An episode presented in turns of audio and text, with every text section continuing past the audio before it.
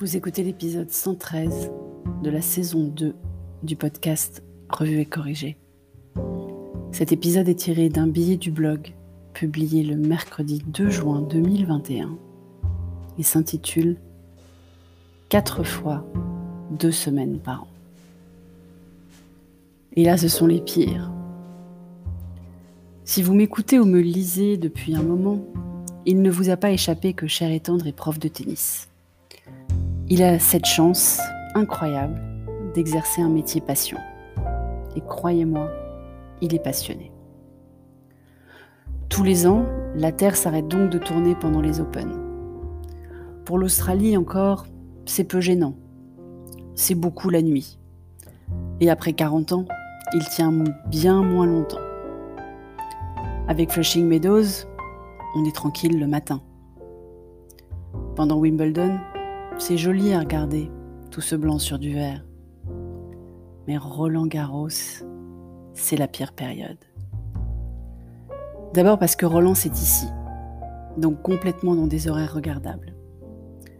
Ensuite parce que Roland c'est donc en France, diffusé sur les chaînes publiques françaises, enfin presque, et commenté donc majoritairement par des Français et des Françaises. Et cher et tendre est impitoyable. En fait, c'est valable sur tous les tournois dès qu'ils sont diffusés par une chaîne française. Cher Étendre ne comprend pas qu'on passe d'un match passionnant au milieu d'un point décisif à l'entrée sur le cours d'un sombre joueur en bas de classement juste parce qu'il est français. Je vous rappelle qu'il est belge, cher Étendre. Hein Ensuite, les commentateurs sont à ses yeux peu objectifs, parfois même peu compétents. Il faut dire que même à mon niveau, qui n'est plus au ras des pâquerettes, vu que je partage la vie de cet homme depuis bientôt 15 ans, Tatiana Golovin est quand même nulle. Heureusement, à présent, on a Justine Hénin, à la voix douce et aux commentaires acérés, et pas le contraire. Elle est de surcroît belge, elle aussi, ce qui ne gâche rien au plaisir de chair et tendre, évidemment. Cette année, en plus, il y a eu le cas Osaka. Si vous n'avez pas suivi, la numéro 2 mondiale a annoncé que pour des raisons de bien-être mental, je mets des guillemets, c'est ses mots, pas les miens, elle ne se soumettrait pas à l'exercice de la conférence de presse après match. Elle a été verbalisée, 15 000 dollars d'amende par match pour le premier match. Ça a pris des proportions de dingue partout. La nouvelle DG de la Fédération française de tennis, Amélie Oudéa Castera, a menacé dès dimanche soir sa disqualification. Et hop, lundi soir, Osaka a abandonné le tournoi alors qu'elle avait gagné son premier tour. Le cas Osaka est complexe. Oui, je reste persuadée que le boulot des sportifs comprend cette part de relation presse. Mais en même temps, il est évident que cette jeune fille ne faisait pas un caprice de star, mais souffre réellement à minima d'anxiété, voire de dépression comme elle l'a mentionné dans son communiqué d'abandon.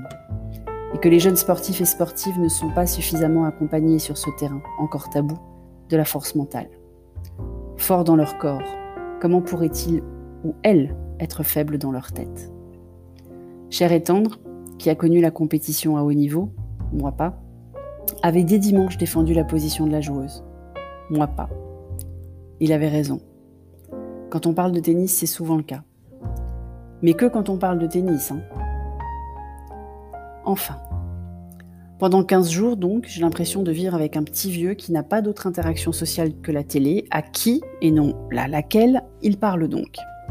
Il commente, il répond aux journalistes, il s'époumonne pour encourager les joueurs qu'il apprécie, et ils ne sont pas nombreux.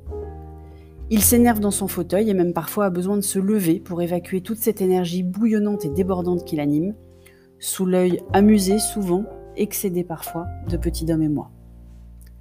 Sauf quand c'est Roger. Quand c'est Roger, prononcé Roger donc, hein, c'est le silence complet. La tension est palpable si le match est compliqué, ce qui arrive de plus en plus souvent au fil des années. Mais bon, Roger au mieux ne fait que 7 matchs, donc le plus souvent, Cher et Tendre ressemble à un fan de foot ou de rugby et pas du tout à l'image policier qu'il arbore en toute autre circonstance. Et heureusement qu'il ne l'est pas fan de foot, sinon j'enchaînais sur l'euro, moi. Merci de m'avoir écouté. Si vous appréciez ce podcast, vous pouvez me remercier en passant sur mon Buy Me a Coffee, le lien est dans les notes d'épisode. Si vous écoutez sur Apple, surtout laissez un commentaire avec vos 5 étoiles, c'est très important les commentaires. Et sur toutes les plateformes de balado-diffusion, abonnez-vous et partagez. À bientôt.